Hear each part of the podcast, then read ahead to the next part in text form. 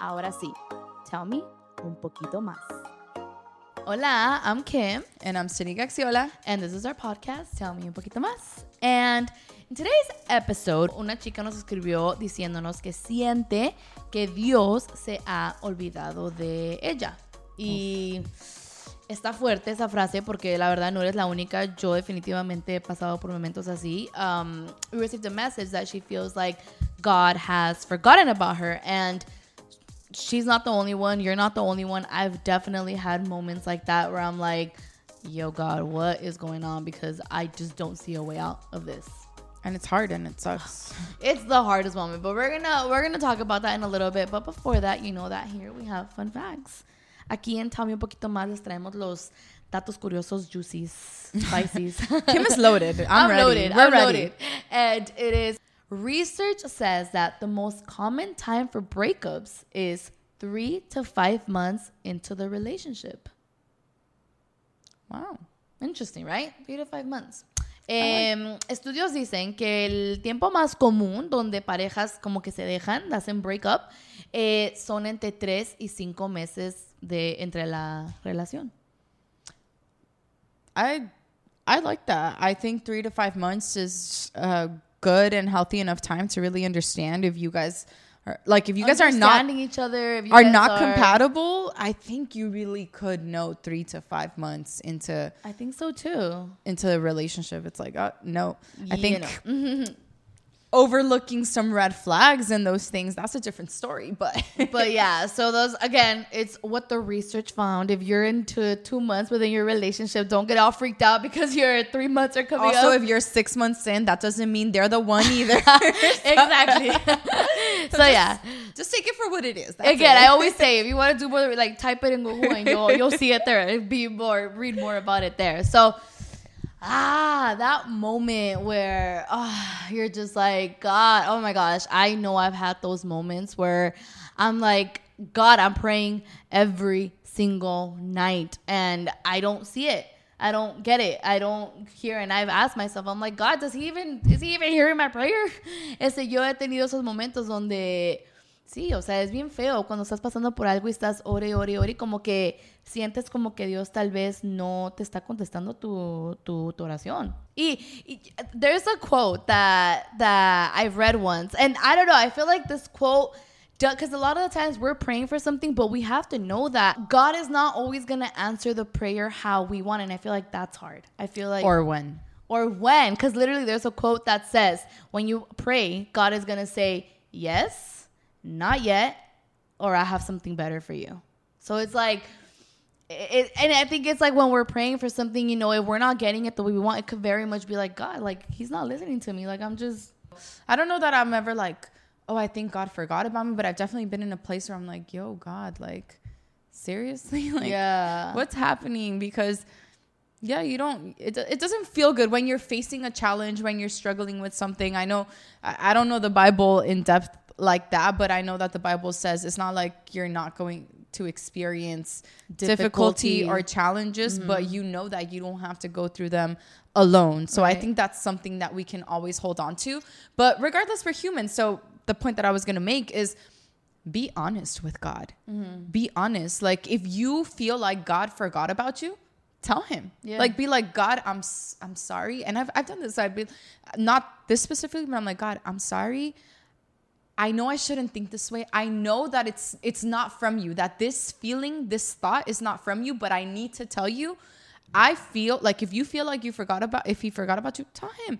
God, I feel like you forgot about me. And I know you didn't. I Yeah. know you didn't, but I just have to be honest because guess what? You're human and God already knows what you're thinking. Mm. So he's not going to be offended by you just being honest with him. And even that, when I've done that, because before when I used to pray, I used to want my prayers to be perfect. Like I used to think prayer was like, you know, sounding like the pastors that you look up to, and it's really not. It's just a conversation. Yeah. So that's how I pray now. Like hon- honestly, there like if there's something that I'm that I'm waiting on, like I'll I'll be honest. Like I think the spouse is something that that for me it's a conversation that I have with God. I'm like God, like It's in your When hands. am I gonna know, meet the one? I know it's your timing, Lord, but like you know, this is this is my prayer, and I'm very honest. Whereas before, I used to be like, well, you know, God, it's it, like I don't know. I used to focus more on like the perfection of it, as Uh-huh. opposed to it's just like I'm just.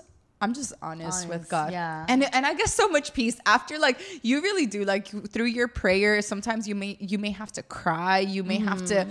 whatever it is like I, I feel peace even without getting the answer.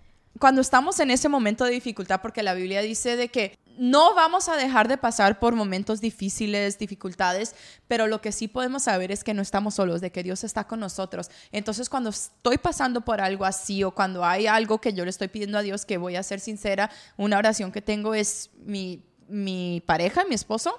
Eh, sí, o sea, soy súper honesta con Dios y digo, Dios, ok, este, ¿Cuándo yo me sé va a que llegar es- mi chico Yo sé que es tu tiempo, pero también es como que, ay, no es fácil, no es fácil entenderlo y soy súper honesta. Yo antes me enfocaba más en como orar la oración perfecta y ahora no. Entiendo que el orar es una conversación con Dios y yo hablo con Dios, soy súper honesta. Dios, eh, sorry, sé que no te debería de cuestionar, pero es que estos pensamientos son los que pasan por mi mente. Entonces, soy súper honesta. Si tienes que llorar, llora. O sea, Dios sabe lo que tú estás pensando Ajá. antes de que tú se lo digas. Entonces, no ocupa hacer una oración perfecta y créeme que vas a sentir paz, aunque no tengas la respuesta, aunque a lo mejor no tengas la solución todavía, vas a sentir paz.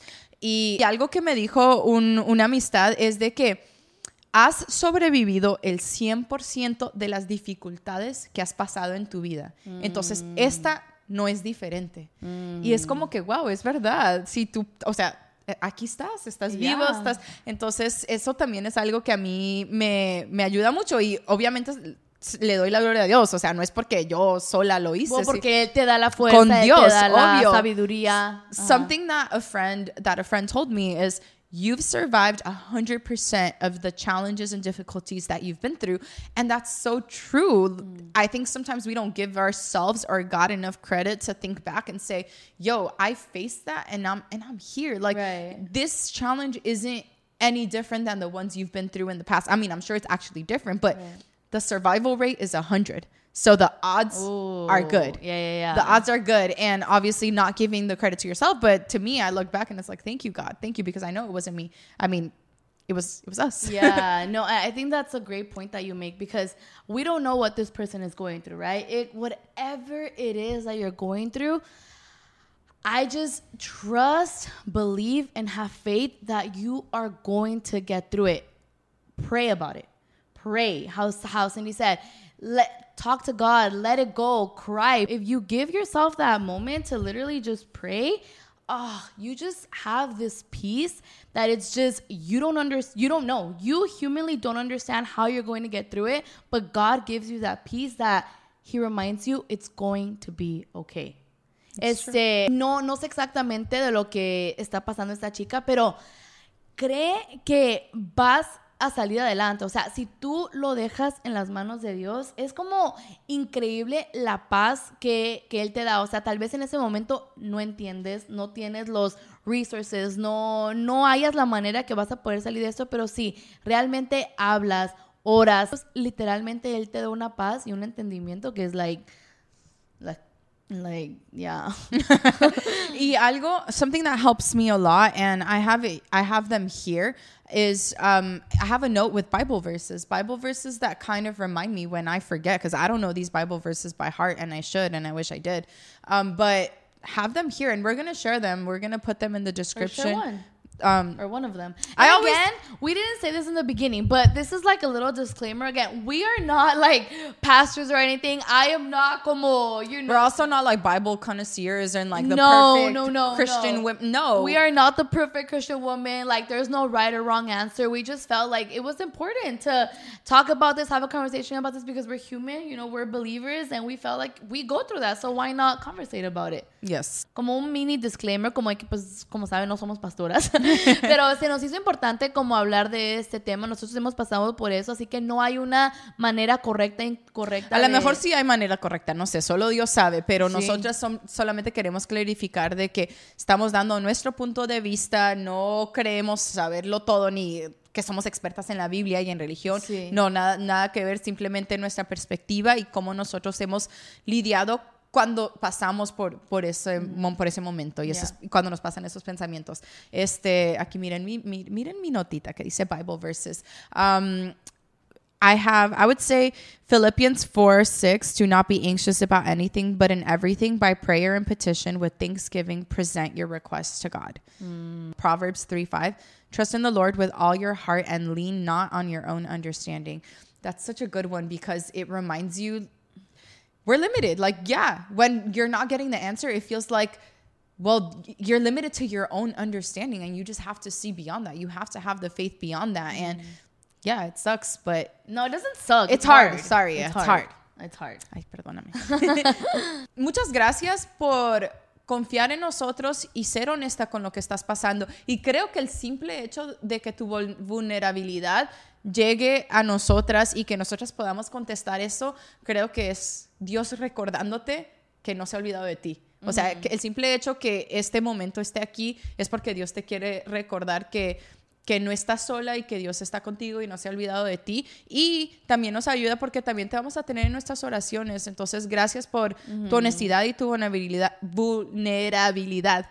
Thank you to the person that did send us that. And I think just the fact that they were willing to be vulnerable, the fact that we saw that today and we felt the need to address it, is God reminding that person Yeah. that they're not alone. So thank you for trusting us with that and we're going to be praying and just just know that God is with you and whatever it is that you're dealing with he's going to get you through it. And his timing is perfect. Yes. It really is. Like in that moment, we don't get it, we don't understand, but I promise you that in the long run, you are going to understand. You will see like, wow, this is why it didn't happen that way. This is why like how you how you were honest. You said you're look you're praying to God for your future husband and it's hard to understand, but maybe right now you are not. Like it, it, it just hasn't The Lord is preparing his heart, you He's know. preparing you. and me, and me. It's He is preparing you. Te está preparando Dios. The bottom line is that if you're feeling like God forgot about you, you're human, so don't be hard on yourself because I think sometimes we could be hard on ourselves. Don't be hard on yourself. Be honest, have honest conversations with God, but also remember that that through a difficulty, that through a challenge, you could still experience God's peace that surpasses all understanding. So hold on to that. Hold on to that. Our mind can trick us, our mind can fool us. And I feel like sometimes that's where the enemy tries to mm-hmm. step in for and tell us lies. So hold on to God's truth and just know like you're here, you have purpose, and God loves you. Sea lo que sea que estés pasando, uno, no seas tan difícil contigo misma si estás pasando, si esos pensamientos cruzan por tu mente. Somos seres humanos, entonces creo que a veces es normal como decir, Dios, ¿qué, ¿qué está pasando? Pero también creo que no dejes que el enemigo te invada con esas mentiras, porque sí, o sea, Pensamientos negativos. los Ajá. sí, los pensamientos son algo tan traicionero, entonces no te quedes con esos pensamientos, quédate con las verdades que existen en la Biblia, con los versos que te van a ayudar a dar paz, porque no, no sé el verso en español, pero dice que Dios nos da la paz que sobrepasa todo el entendimiento. sí. Entonces, agárrate de, esa- de esas palabras, no de las no de las cosas negativas ni las mentiras que a veces el enemigo, porque nos pasa a todos, el enemigo trata de poner en, en nuestra, en nuestra cabeza y sí, en- Um, sí, esto concluye otro episodio de Tell Me un poquito más. Em, no se olviden que estamos en todas las plataformas de podcast, bajo Me un poquito más y en YouTube, bajo Me un poquito más. No se olviden de darle like a este video. Y sí, hasta la próxima. hasta la próxima. Bye. Bye.